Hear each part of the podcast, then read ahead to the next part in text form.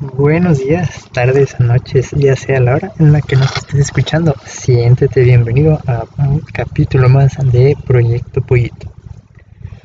El día de hoy vamos a hablar de la importancia que es el fomentar el buenos hábitos, específicamente el ahorro en los niños pequeños.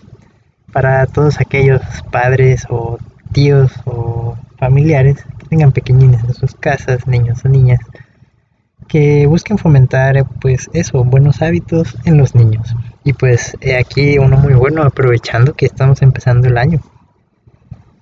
Y ok, ¿qué es ahorrar? Si nos ponemos estrictamente a buscar la palabra qué es ahorrar, pues básicamente podemos encontrar diferentes significados. Pero en cuanto al los más acertados podría decirse que es guardar una parte de los bienes destinados a un gasto ordinario. No es sencillo explicarle esto a los niños, aunque muchas veces ellos nos entienden perfectamente. El ahorrar definitivamente, en base a mi experiencia personal, te sirve para muchas cosas. Y aunque mucha gente diga que es mejor no ahorrar y gastar el dinero así como viene, no considero que sea tan recomendable. Pero ya, ya sería cuestión de cada quien, entonces pues adelante. ¿Por qué digo que no es recomendable? Porque puede en cualquier momento surgir, no sé, alguna emergencia, puede surgir cualquier cosa por X o Y razón, en la cual necesitemos pues un poquito de dinero extra. Para esto es para lo que yo considero el ahorrar aplicado a cualquier negocio aplicado a la familia o a la casa. Un ejemplo de negocio sería, no sé, tienes una, una impresora, ¿no? Entonces esa impresora de repente te queda sin papel y, y, ya no tienes para conseguir papel. Para esto es un ahorro, para que si te quedas sin papel y necesitas papel, usando ese ejemplo de la impresora, puedas sacar ese pequeño fondo de ahorro y comprar el papel para que no te quedes sin ese papel. Asimismo aplica para cualquier otra cosa, ya sea la tinta para la impresora o etcétera.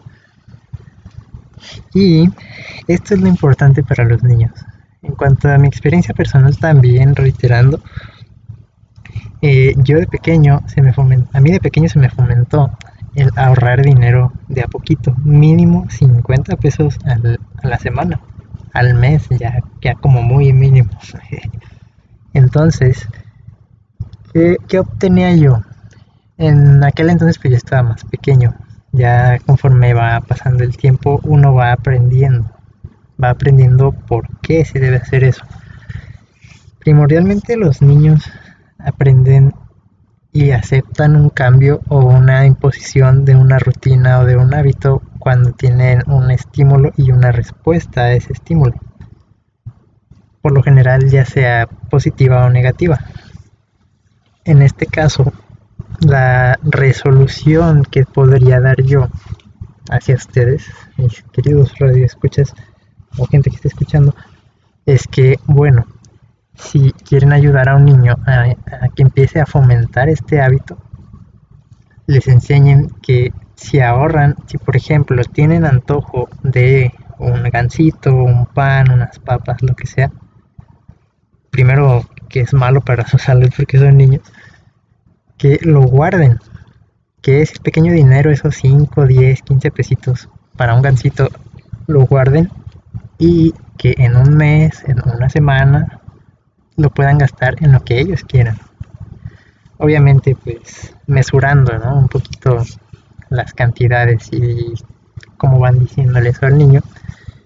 Pero sí, el objetivo es que al final el niño vea que teniendo ese autocontrol y esa disciplina de no gastar el dinero en cuanto lo tiene o simplemente no pedir el dinero si no lo tiene, eso a la larga le va a ir ayudando bastante a tener una un cierto criterio y una mejor estabilidad financiera en un futuro.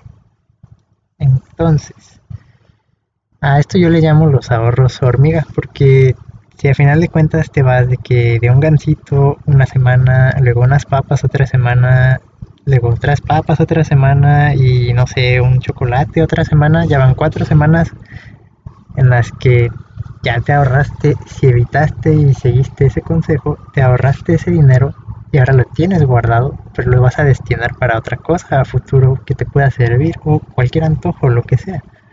A final de cuentas es nuestro dinero y nosotros decidimos qué, qué podemos hacer con ellos, con ese dinero. Puesto que, claro, nunca va a haber una meta alta ni una meta baja. Y bueno, ese es el tema que quería comentar con ustedes el día de hoy. Espero estén teniendo una excelente semana, ahora jueves, y que la sigan teniendo. Muchas gracias por escuchar el capítulo del día de hoy, algo express podría decirse, pero pues aquí andamos. Y ya ahora sí, no como en el capítulo anterior que no tenía las redes, estamos en Instagram como proyecto.pollito. Aún no subimos nada, pero ahí estamos. Muchas gracias, que sigan teniendo una excelente semana y adiós. Hasta la próxima.